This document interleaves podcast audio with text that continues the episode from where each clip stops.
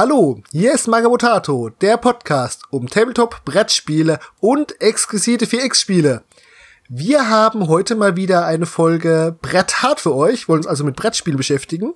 Und dazu habe ich, Christian, euch hier den Michael mal vors Mikro vorgestellt. Hallo Michael. Moin, moin. Michael, wir zwei haben jetzt ein Problem. Wir spielen beide Brettspiele, gell? Ja, sehr gerne sogar. Ja, dummerweise wohnen wir nicht in Schlagreichweite zueinander. Nein, absolut nicht. Und deswegen haben wir uns jetzt etwas Neues überlegt. Und zwar, wir beide haben Brettspiele, über die wir sehr, sehr, sehr gerne reden wollen. Ähm, allerdings kommen wir nicht dazu, diese Brettspiele miteinander zu spielen. Deswegen haben wir gedacht, wir spielen jetzt ein bisschen Frage-Antwort-Spiel. Haben uns ein paar Fragen überlegt. Und wir beginnen heute mit einem deiner Lieblingsspiele und ich werde dir dazu ein paar Fragen stellen. Von welchem Spiel wollen wir denn heute reden? Ja, ich habe mich heute dazu entschlossen, über mein aktuelles absolutes Lieblingsspiel zu reden. Das hat mich, ich habe es einmal, also ich habe es gespielt und es hat mich sofort abgeholt. Und ja, es ist Size von Jamie Stegmeier in Deutschland erschienen bei Feuerland Games. Ja, und es ist, du hast ja schon angedeutet, dass es ein 4X-Game ist, also Explore, Exterminate, Expand und Exploit sind die vier Stichwörter. Ich finde, es ist kein klassisches Game in diesem Sinne, weil es nicht alle vier Elemente voll auf bedient, sondern manche auch nur teilweise. Aber ja, da reden wir dann gleich drüber, wenn du mir die Fragen dazu stellst um das jetzt mal so ganz grob einzuordnen, äh, wenn wir jetzt hier von einem 4X-Spiel reden, wir reden jetzt nicht von einem kleinen Kartenspiel, wir reden auch nicht von einem 20 Minuten Kinderspiel, sondern wir reden schon hier von einem Vielspieler-Spiel. Genau. Richtig? Richtig. Genau, es ist schon, es ist eine große Box, also ja, deutlich größer, also als, ich sag mal, die normale Brettspielbox, wo jetzt, ich weiß nicht, Dominion, Siedler von Katan und so, die haben ja alle so eine Standardgröße. Die Sizebox ist nochmal ein gutes Stück größer, was auch daran liegt, dass da Figuren drin sind aus äh, Plastik und eine Menge an Karten und anderem Material.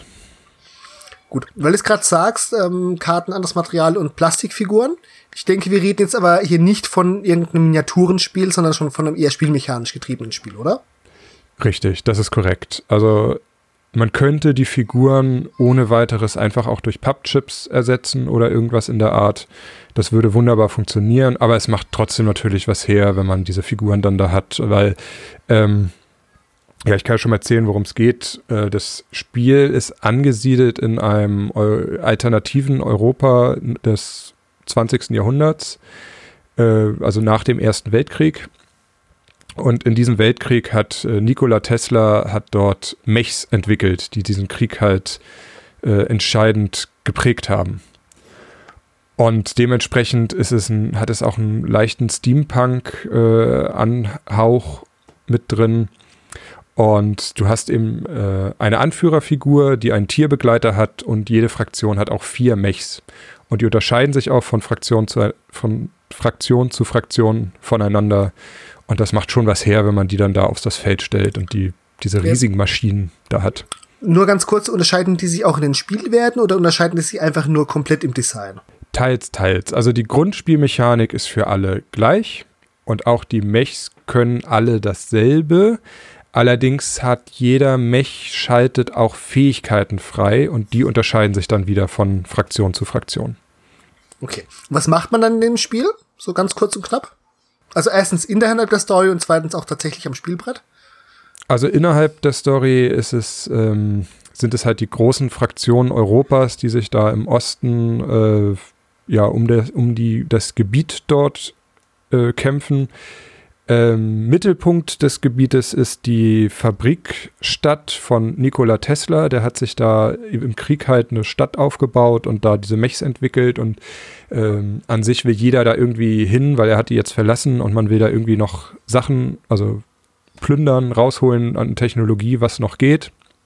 Und die, ja, das ist so das, der, der Hauptkampfschauplatz. Äh, und die Fraktionen sind ähm, Polonia, also Polen, die Sachsen spielen mit, das Kanat von der Krim, die Russowjetunion, ähm, die warte, die Nordmänner, die Nordlande, also Skandinavien.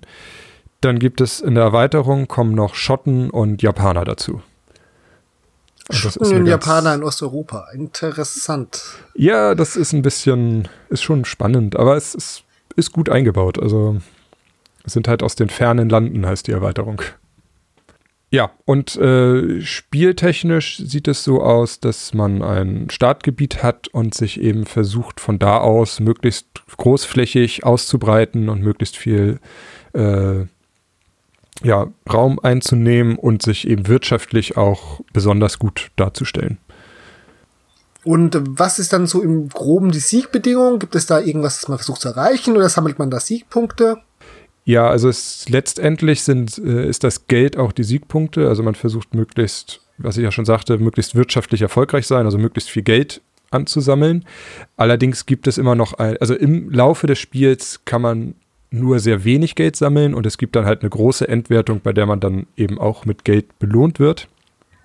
Ähm, es gibt, ich glaube, neun Bedingungen, die man erfüllen kann. Oder oh zehn, zehn sogar.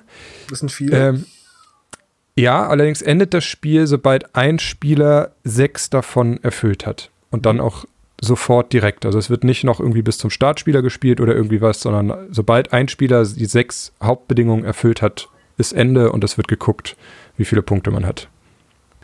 Okay, jetzt hast du schon angesprochen, dass wir hier diese Mechs haben, diese sehr schönen Anführerfiguren. Ähm, ganz allgemein, wie würdest du das Spielmaterial einordnen? Wie gefällt dir die Qualität? Was ist da so dabei? Worauf muss du sich da einlassen?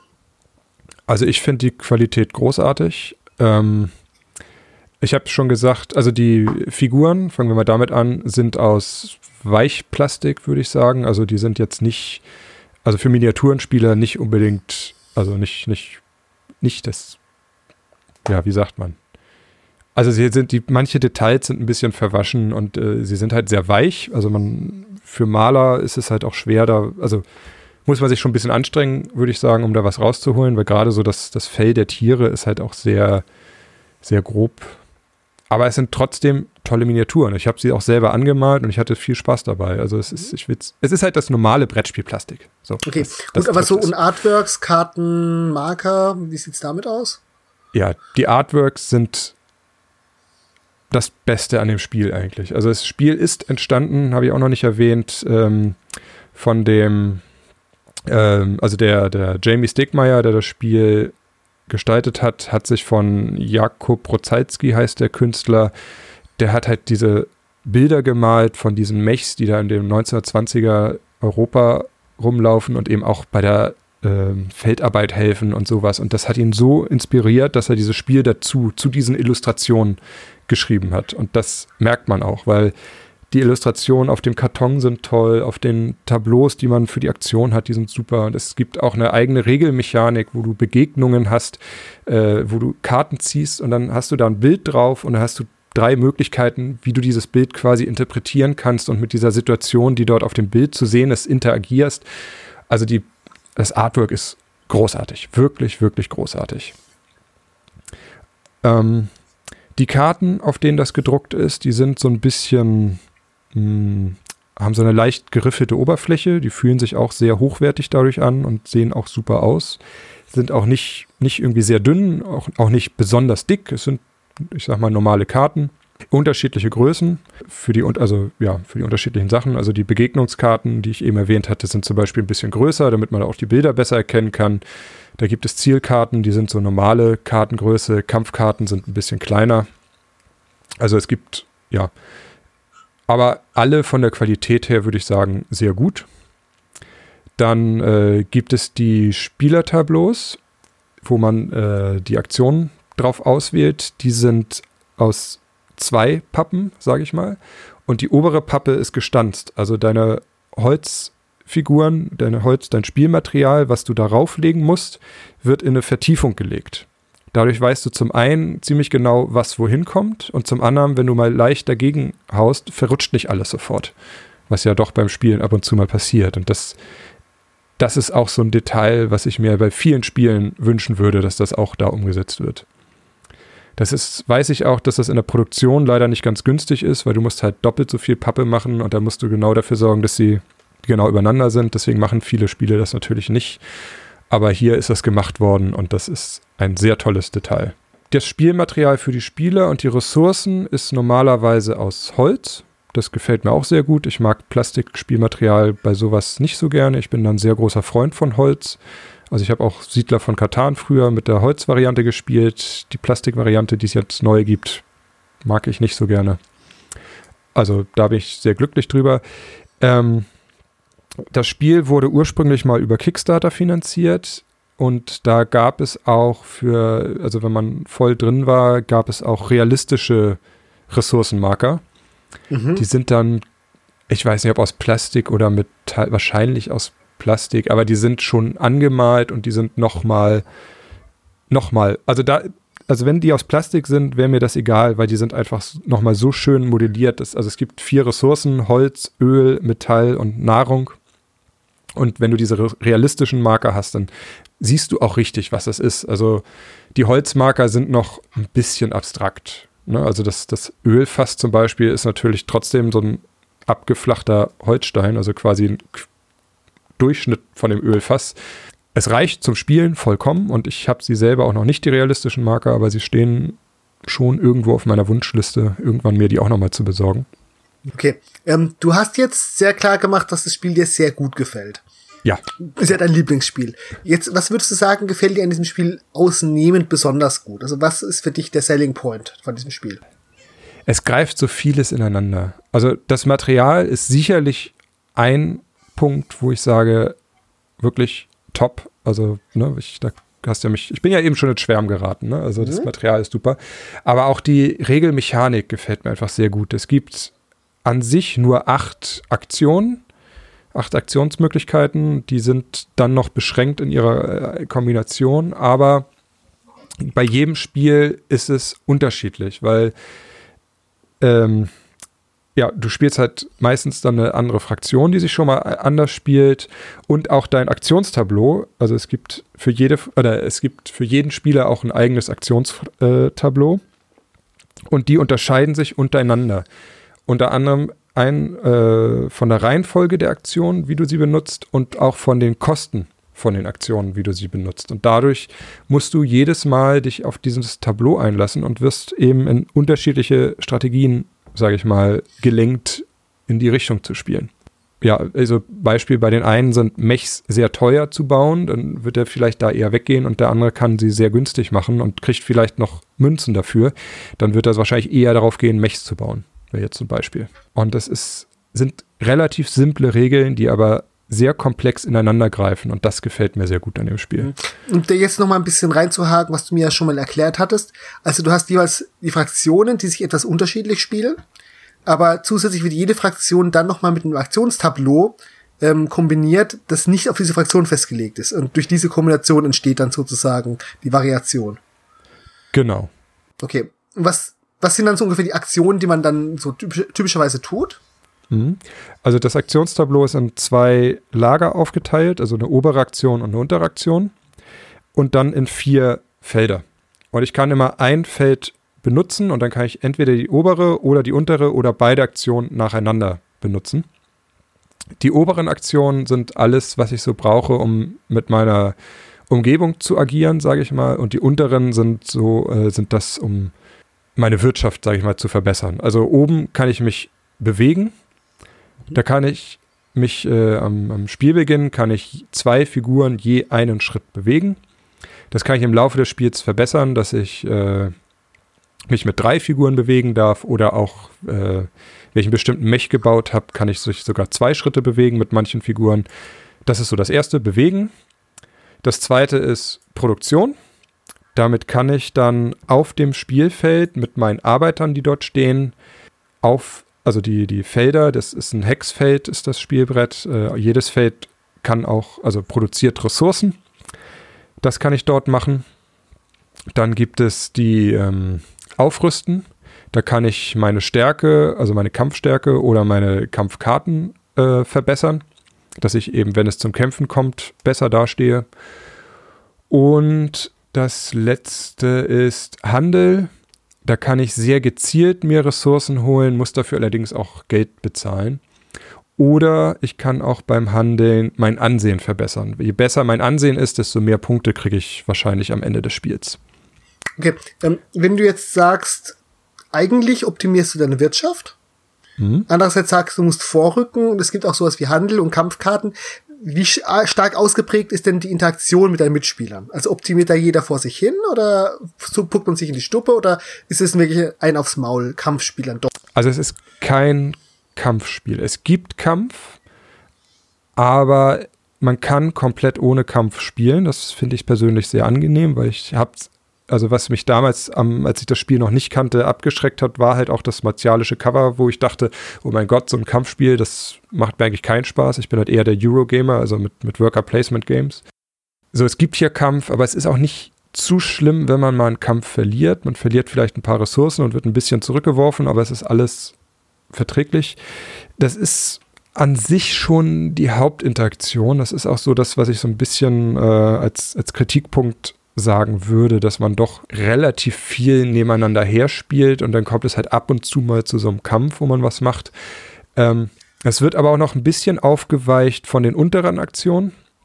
Da gibt es nämlich eine Möglichkeit, dass ich mir was freischalte, dass wenn mein rechter oder linker Nachbar diese Aktion benutzt oder ich selber, dass ich dann noch einen Bonus bekomme. Und dadurch achtet man vielleicht doch eher darauf, ob man die Aktion jetzt benutzt, weil mein Nachbar dann dafür was bekommt oder. Der Spielablauf ja. ist dann immer reihum? Genau, man ist, wenn man am Zug ist, führt man eben seine Aktionen durch und dann ist der nächste Spieler dran und das immer so weiter. Und wie lange dauert dann so typischerweise eine Aktion? Also wie lange ist die Downtime für andere Spieler? Ja, es kommt immer ein bisschen drauf an, auf die Mitspieler und ähm, welche Aktion man jetzt macht. Also Manchmal dauern Aktionen einfach länger. Also ich kann gerade mit Bewegen, kann ich ja auch mal Kämpfe auslösen oder Begegnungen auslösen. Dann kann so ein Bewegungszug schon mal auch sehr lange dauern. Wenn ich jetzt nur handel, gebe ich ein Geld aus, nehme mir zwei Ressourcen, habe wahrscheinlich vorher schon lange überlegt, welche ich haben will. Das geht dann sehr schnell. Und die Downtime kann auch verkürzt werden, wenn man das Spiel schon ein bisschen besser kennt, weil die unteren Aktionen, während man die macht, kann der nächste Spieler eigentlich schon weitermachen, weil die keinen großen Einfluss mehr auf die Mitspieler haben was man dort tut. Und ja, es kommt halt wie immer auf die Mitspieler an. Es gibt halt Spieler, die, wenn sie am Zug äh, sind, plötzlich sehr lange überlegen müssen. Andere spielen das sehr schnell. Also ich habe es mit einem Kollegen, haben wir es zu zweit, haben wir es mal in weniger als 40 Minuten eine Runde geschafft. Das ist ordentlich. Aber gut, ja. das ist, gilt bei dieser Sorte von Spiel ja sowieso, dass man ähm, möglichst schon über seinen Zug nachdenkt, wenn die anderen Spieler dran sind und nicht dann ja. erst anfängt zu überlegen. Genau. Also ich habe meine erste Partie waren zwei, also ich und ein anderer, die es noch nicht kannten und drei, die es schon mal gespielt hatten. Die haben wir, glaube ich, mit fünf Leuten haben wir bestimmt fünf Stunden dran gesetzt. Also die erste Partie dauert einfach, weil man muss halt sehr viel beachten. Das ist bei eigentlich, aber bei jedem etwas größeren Spiel ist das so. Also würde ich sagen, es ist auch nicht unbedingt so ein einsteigerfreundliches Spiel. Ah, doch. Also also es ist jetzt nichts für die, für die Familie mit, mit drei Kindern, die, weiß ich nicht, unter acht Jahre alt sind, das auf jeden Fall nicht. Aber Leute, die es gewohnt sind, so ein bisschen größere Spiele zu spielen, die sind da schnell drin. Und es ist auch nicht so, dass ich jetzt, nur weil ich das Spiel kenne, ich und ein neuer Spieler mitspielt, dass ich den von oben bis unten ausziehe und der keine Chance hat, irgendwie was zu machen. Wenn der ein bisschen, bisschen verstanden hat, wie das Spiel funktioniert, hat er durchaus Chancen, auch zu gewinnen. Also das ist auch was, was ich an dem Spiel sehr schön finde, dass es nicht, nicht heißt, ja, äh, spiel mal mit, dass du die Regeln mal kennenlernst, aber du hast eh keine Chance, weil wir brauchen nur mal ein Opfer, das wir jetzt ausziehen können. Sondern es ist wirklich so, hey, ich habe hier ein Spiel, willst du mitspielen? Ich muss es dir zwar erklären, und, aber wenn du es verstanden hast, hast du Chancen auch zu gewinnen.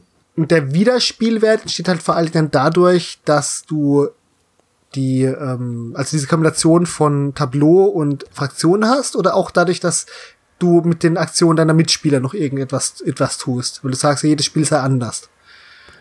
Ist es inhärent einfach in den Startbedingungen festgelegt, ja, dann setzt es sich äh, geradeaus fort, oder ist es, wird es auch noch irgendwie dadurch modifiziert, was halt deine Mitspieler machen? Ja, es wird definitiv auch durch die Mitspieler beeinflusst, weil, wie gesagt, es, es kann zu Kämpfen kommen und ich möchte mhm. Kämpfe, also entweder vermeiden oder herbeiführen. Und ich kann natürlich als, als Spieler auch meine Mitspieler blockieren, indem ich Regionen einnehme, durch die sie durch müssen und die vielleicht auch, also mit, mit stark, also mit vielen äh, Figuren besetze, dann ist es immer äh, nicht so schön, da durchzugehen, weil wenn ich Arbeiter meine, meiner Gegner zurückschicke, verliere ich wieder an Ansehen. Das geht dann wieder auf meine Endpunktzahl. Ähm, ja, also das ist schon je nachdem, wie die anderen Spieler spielen. Wenn ein Spieler sehr aggressiv ist, sehr auf Kämpfen geht, spielt sich das völlig anders, als wenn jeder sich versucht, in seinem Gebiet irgendwie seine Wirtschaft aufzubauen. Das ist einmal der Wiederspielwert und dann ist es eben, es gibt, wie gesagt, mit Erweiterung sieben Fraktionen und sieben Aktionstableaus, die halt alle unterschiedlich sind. Also, ja, was ist das? Sieben mal sieben, 49 verschiedene. Ja, und dann ist noch die Frage, ähm, ist, liegt, also ob du aggressiv spielst oder nicht, liegt diese Fraktion fest? Oder ist es, gibt es auch Tableaus, die das besonders machen, oder ist es die Kombination von beidem dann? Ich würde ja. sagen, es liegt am Spieler. Okay. Also es gibt eine Fraktion, also die, die Sachsen sind das, die unterstützen das sehr, dass man ein bisschen aggressiver spielt, aber auch die lassen sich anders spielen. Also man ist nicht darauf angewiesen, mit denen sehr aggressiv zu spielen, aber es, sie geben halt einen, einen Bonus. Also ähm, ich kann ja mal sagen, äh, es gibt äh, fürs Kämpfen kann ich zwei Sterne verdienen. Also Sterne sind diese, diese Bedingungen, die ich ganz am Anfang erwähnt habe, die ich versuche zu erfüllen. Normalerweise kann ich fürs Kämpfen nur zwei Sterne bekommen. Egal wie oft ich gewinne, ich kriege nur zwei Sterne. Äh, die Sachsen können beliebig viele Sterne bekommen. Also für die ist es schon interessant, viele Kämpfe zu gewinnen. Mhm. Aber es ist halt auch kein Muss. Also sie können halt auch genauso wie die anderen auch über andere Sachen ihre Sterne verdienen. Gut, die sind aber einfach nicht limitiert dadurch. Also du kannst halt, wenn's, wenn du es gut läuft, kannst du einfach da weitermachen. Genau. Also das Kämpfen ist auch so ein, wir waren ja bei Kritikpunkten, so ein bisschen, mhm. was beim Kämpfen ist, ähm, muss ich einmal erwähnen, wie man kämpft. Also es gibt zwei, also wenn es zum Kampf kommt, kann ich auf einem äh, Rad verdeckt eine Stärke einstellen von 0 bis 7. Mhm. Und dazu kann ich für jede am Kampf beteiligte Figur eine Kampfkarte dazu tun. Die haben Werte von 2 bis 5. Wobei 2 sehr viel häufiger sind als 5. Und äh, 3 und 4 halt auch entsprechend. Also es, ne? Mhm. Ähm, und ich äh, kann halt verdeckt meine Stärke einstellen und noch eine Karte dazulegen und dann äh, gewinnt beim Gleichstand würde der Angreifer gewinnen. Finde ich auch sehr interessant. Normalerweise sind ja immer oder oft Verteidiger im Vorteil. Bei diesem Spiel ist der Angreifer im Vorteil bei Gleichstand. Also es wird dann halt gleichzeitig die Stärke aufgedeckt und dann ja, wird halt geschaut, wer gewonnen hat. Der Verlierer muss sich komplett zurückziehen, der Gewinner darf alle Ressourcen, die auf dem Feld lagen, behalten und hat natürlich auch ein neues Feld eingenommen. Jetzt ist es oft so, wenn du einmal gekämpft hast, dass du sehr viel Stärke ausgegeben hast und vielleicht auch deine hohe Kampfkarte. Und dann sind aber noch andere Spieler dran und die sehen dann auch, also die können quasi berechnen, wie viel Stärke du hast, weil maximal kannst du eine 7 einstellen. Wenn du schon unter 7 Stärke hast, kannst du auch nur noch entsprechend weniger einstellen und dazu kann halt maximal eine 5 an Kampfstärke durch eine Karte dazukommen. Und dadurch kann man in seine Kämpfe sehr berechnend reingehen und sagen, okay, ich muss jetzt mindestens auf 11 kommen, dann hat er keine Chance zu gewinnen. Und wenn du halt irgendwann auf null Stärke runter bist, dann ist es halt sehr schwer, noch Kämpfe zu gewinnen. Okay, und wann resettet sich diese Stärke? Die musst du dann in deinem Zug wieder erhöhen. Mhm. Oder eben äh, durch die Aktionen, die deine Mitspieler benutzen oder so. Also es gibt unterschiedliche Möglichkeiten an Stärke zu kommen, aber normalerweise benutzt du dann in deinem Zug das Aufrüsten. Dann kriegst du zwei bis drei Stärke. Das ist so das, das Normale, wie du an Stärke kommst. Okay, wie findest du es in die, ist das Regel aufgebaut? Also erstens kommt man in die Regel rein, wie gut ist das Regelheft denn gemacht? Also ich finde das Regelheft sehr gut gemacht. Ich habe ja schon gesagt, die Regeln grundsätzlich sind relativ simpel, aber es greifen halt viele Sachen ineinander. Das muss man erstmal verstehen. Aber ich finde, das Regelheft ist gut geschrieben, hat sehr viele Bilder, hat viele Beispiele auch, die das beschreiben, aber es ist wirkt trotzdem nicht äh, überladen. Und es ist auch nicht so was, ich habe irgendwie eine Regel gelesen, die hat an alle drei Sätze einen daran erinnert, ja, und denk dran, wenn du deine Figur bewegst, kriegst du dafür einen Punkt. Und dann drei Sätze später und denk dran, wenn du die Figur bewegt hast, kriegst du einen Punkt. So, sowas ist da nicht drin. Also es ist gut mhm. zusammengefasst. Äh, ja, lässt sich toll lesen. Ähm, ist vom Layout gefällt es mir auch. Also es ist nicht, nicht zu voll gepackt.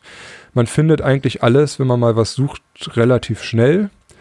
Und kann ich ja jetzt auch nochmal erwähnen, äh, es ist online verfügbar.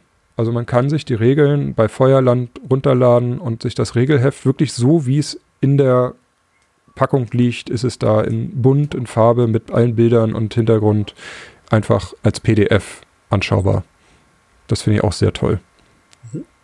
Du hast jetzt mal so gerade Kritik ein bisschen angeschnitten. Was, was wären für dich die Hauptkritikpunkte? Also was hält Zeit davon ab, das perfekte Spiel zu sein oder was gefällt dir nicht so sehr dabei?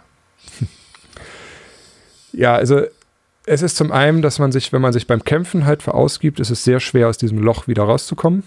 Und dann kann es halt sein, dass, also wenn die Mitspieler das dann ausnutzen, dass du dann plötzlich sehr schnell sehr viel ähm, verlierst an Territorium. Das ist so ein Kritikpunkt, den ich habe. Aber den, der ist halt auch ein bisschen selbstverschuldet. Ne? Wenn ich natürlich sehr viel Stärke ausgebe in einem Kampf, dann ist klar, dass ich dann auch wenig Stärke danach noch weiter besitze. Ähm, und ja, so ein bisschen mehr Interaktion könnte ich, also ich, ich finde es nicht schlimm, weil, wie gesagt, ich komme so aus der Eurogame-Ecke, wo es oft nicht, also oft sehr wenig Interaktion gibt, außer dass man den Gegnern so seine, die Felder irgendwie mit den Arbeitern wegschnappt. Deswegen reicht mir die Interaktion vollkommen. Aber ich kann mir vorstellen, dass das ein Kritikpunkt ist der Spieler, gerade die auch viel kooperativ spielen oder so, da ein bisschen noch zu wenig noch ist. Aber das sind, wie gesagt, es sind kleine Kritikpunkte und äh, das mit der Stärke kann durchaus auch so gewollt sein. Also für mich ist es quasi schon das perfekte Spiel. Hohoho, das ist eine hohe Messlatte. Okay, wir sind jetzt beinahe mit unseren Hauptfragen durch, aber dann habe ich jetzt erstmal so eine Frage. Ähm, ja. Beschreib mir mal so den typischen Spielzug. Ich habe jetzt eine Rezension dazu gelesen schon, ich kenne ein bisschen das Spielmaterial, ich habe so ein paar Sachen jetzt gehört, aber so richtig verstanden, was das Spiel macht oder was man im Spiel macht, habe ich noch nicht ganz. Beschreibe mal so diesen typischen Spielzug. Ja, ich habe jetzt hier ein äh, Aktionstableau, die sind auch unterschiedlich benannt, also ist jetzt hier industriell. Sagen wir mal, ich habe hier das, die Aktion produzieren.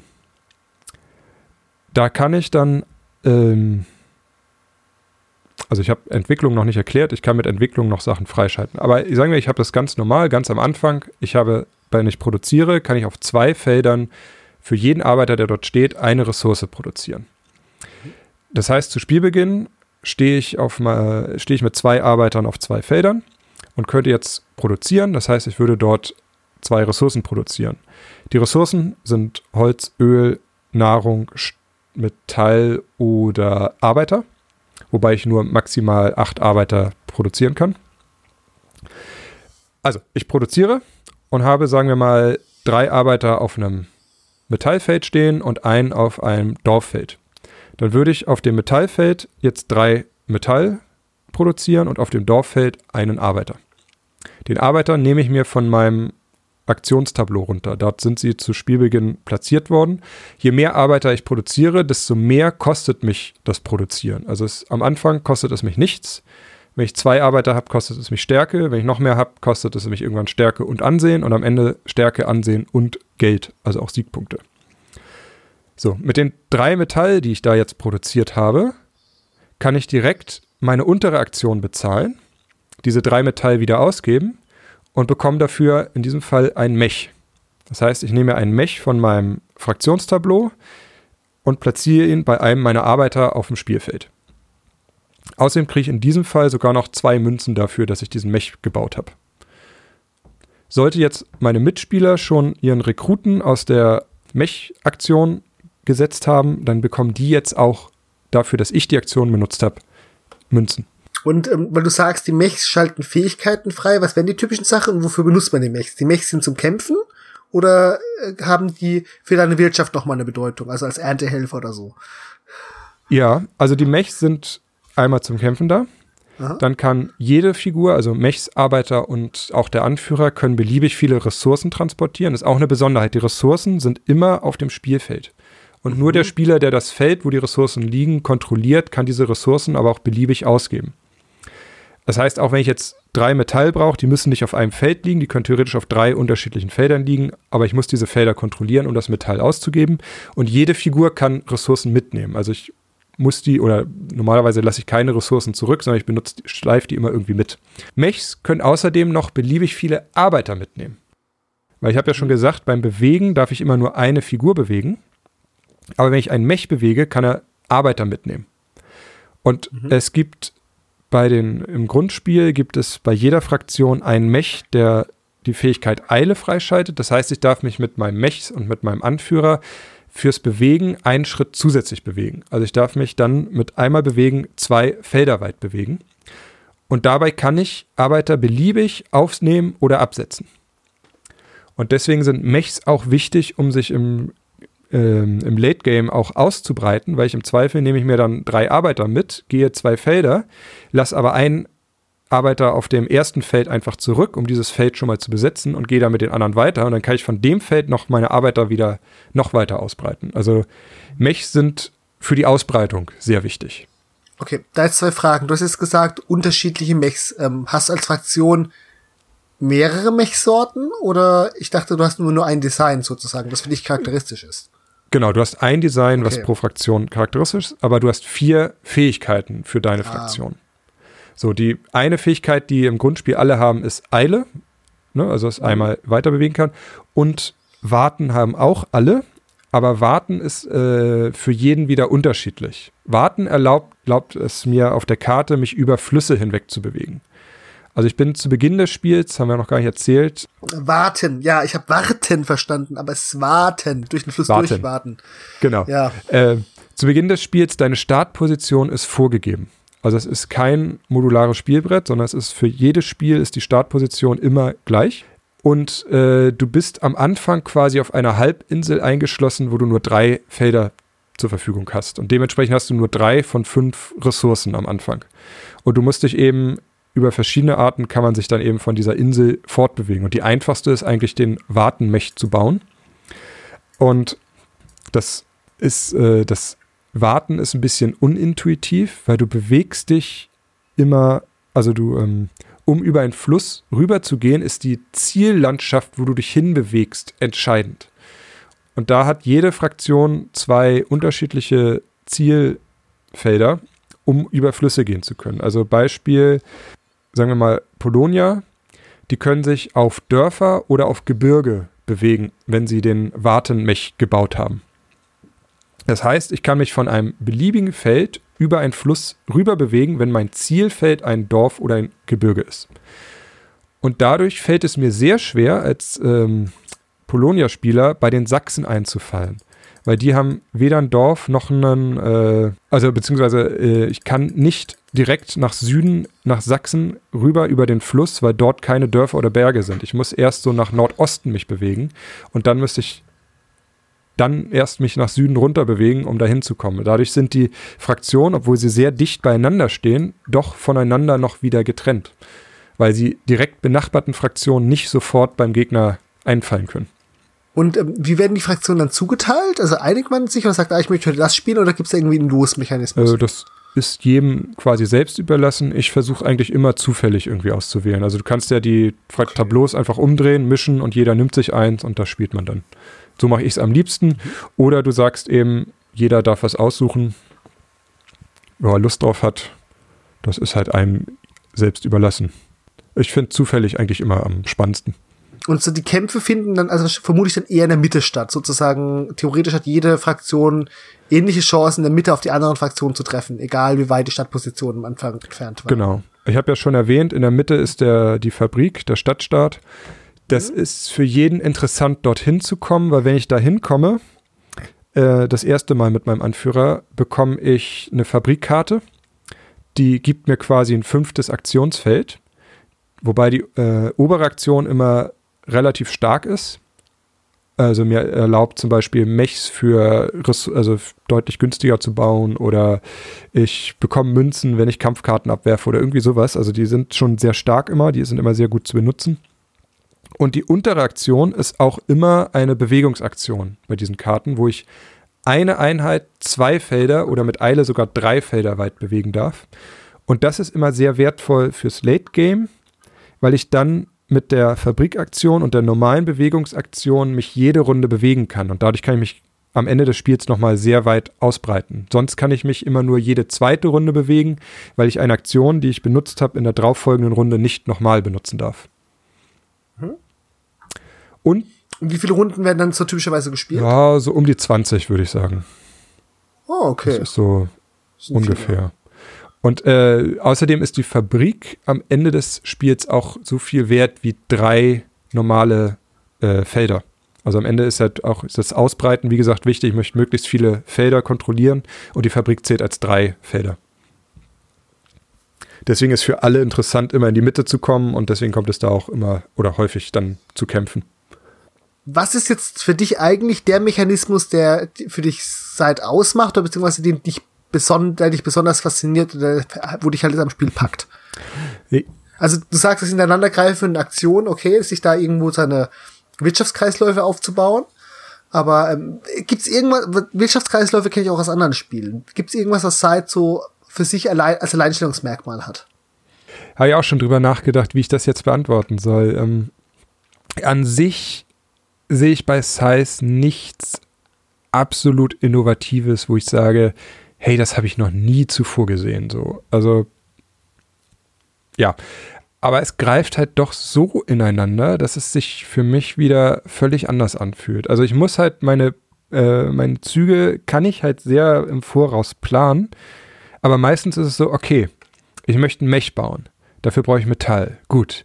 Dafür muss ich mich bewegen. Wenn ich mich bewege, kann ich aber auch ein Gebäude bauen.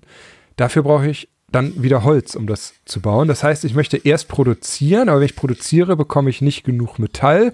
Also muss ich mich doch wieder erst bewegen. So, dadurch kann man sich so Ketten aufbauen im Kopf. Meistens kommt man dann irgendwo dann doch wieder durcheinander. Ähm, das gefällt mir einfach. So dieses, ich kann zwar planen, aber irgendwie möchte ich doch alles machen und kann es aber nicht in der Reihenfolge machen, wie es für mich perfekt wäre. Und ich muss halt mit dem leben, was ich habe. Und äh, ja, das dann optimieren. Und das, das gefällt mir sehr gut. Und eben, dass ich, dass das Kämpfen zwar ein integraler Bestandteil ist, aber es nicht, nicht der Hauptbestandteil ist. Das gefällt mir auch sehr gut. Dass es eigentlich doch mehr um die Wirtschaft geht als ums Kämpfen. Okay. Ähm, für welche Art von Spieler würdest du das Spiel jetzt empfehlen? Ja, also ich würde es für Leute, die 4X Games spielen, auf jeden Fall empfehlen. Also, weiß nicht, wer, ich sag mal, von Risiko zu Size ist schon ein großer Sprung, aber auch den kann man machen. Ähm, ich würde es auch Eurogamern empfehlen, die sehr viel sonst Worker Placement Spiele spielen, weil das doch, ich habe zwar nur meine eigenen Aktionen, aber ich muss eben doch auch meine Aktionen da nutzen und planen. Also das ist kein allzu großer Sprung, aber es ist mal ein Blick über den Tellerrand. Ich würde es jetzt nicht, ich sag mal, wenig Spielern empfehlen, die zu Hause nur Siedler haben und vielleicht noch Carcassonne. Für die ist es wahrscheinlich ein bisschen zu viel, die werden davon erschlagen. Aber ja, wer ja, ein bisschen kompliziertere Spiele, also zum Beispiel Blood Rage wäre sowas, wer das spielt, das ist ja auch ein Spiel, wo man viel Area Control versucht zu bekommen. Das geht so in die Richtung äh, Rising Sun, würde ich wahrscheinlich auch sagen, geht ja auch in die Richtung. Wer diese Spiele spielt, der wird auch mit Size glücklich werden. Ja, kurzer Abriss. Was kommt in den Erweiterungen noch zum Spiel dazu? Also die erste Erweiterung, die damals schon mit dem Kickstarter zusammen entwickelt wurde, ist die Invasoren aus der Ferne, wo die Japaner und die Schotten dazukommen. Damit man auch mal zu siebt spielen kann. Finde ich auch also find ich sehr schön. Und die ähm, bringen auch noch ein paar andere Mechaniken mit, die auch, also die sollte man auch erst nutzen, wenn man das Grundspiel schon ein, zweimal gespielt hat. Die zweite Erweiterung sind Luftschiffe und neue Endbedingungen. Also äh, ja, Luftschiffe können, es ist nochmal ein eigener Einheitentyp, der über Flüsse sich bewegen kann und in jedem Spiel auch unterschiedliche Fähigkeiten hat. Die können entweder äh, Ressourcen oder Arbeiter transportieren. Ist wie gesagt in jedem Spiel unterschiedlich und haben dann noch andere Fähigkeiten. Und die Siegendbedingungen sagen halt dann nicht immer, ja, wenn der sechste Stern platziert wird, sondern vielleicht mal nach der 20. Runde oder wenn der sechste Stern platziert wird, passiert nochmal was und wenn das aufgehoben ist, dann endet erst das Spiel. Das macht halt einfach nochmal das Spiel nochmal noch mal interessanter, weil man eben nicht, sag ich mal, immer das gleiche spielt, sondern einfach mal auf was anderes hinspielen kann.